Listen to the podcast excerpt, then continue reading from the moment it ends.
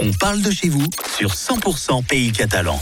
100% pays catalan, comme tous les vendredis, on vous euh, raconte l'histoire du pays catalan, ses contes, ses anecdotes, ses personnages célèbres avec euh, Thierry Tremblay, l'auteur de Frigoulette, le petit âne catalan. Bonjour Thierry. Bonjour Philippe.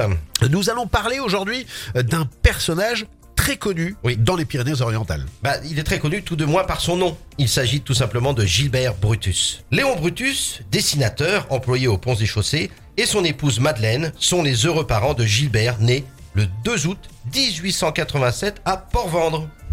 Gilbert fait des études secondaires au collège de garçons de Perpignan, le futur lycée François Arago, et devient, comme son papa, employé aux ponts et chaussées. Joueur de rugby, il évolue au poste de troisième ligne ou de trois quarts centre, ça dépend de l'enjeu du match. Il défend d'ailleurs les couleurs de l'association sportive perpignanaise, l'ASP, où il est le capitaine lorsque le club remporte le championnat de France de deuxième série le 23 avril 1911. Mais comme beaucoup à cette époque, hein, il sera mobilisé Eh en oui. 1914. Gilbert est effectivement euh, observateur en ballon, ce qui consiste à observer le front depuis les airs, afin de communiquer des informations stratégiques à l'artillerie qui règle au plus juste les tirs de ses canons. Lors d'une contre-offensive de l'ennemi, son ballon est incendié.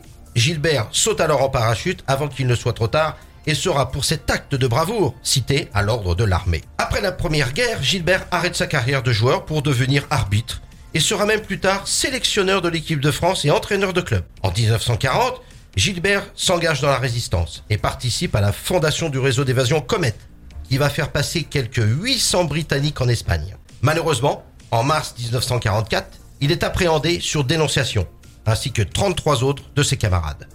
Cruellement torturé par la Gestapo, Gilbert meurt dans des circonstances encore aujourd'hui incertaines, suite à ses blessures ou peut-être réussit-il à mettre fin à ses jours, aujourd'hui on ne sait toujours pas. Le conseil municipal de l'époque décide alors de nommer Stade Gilbert Brutus, un des plus grands stades de la ville, consacré aujourd'hui au rugby à 13 et utilisé de nos jours par nos braves dragons catalans.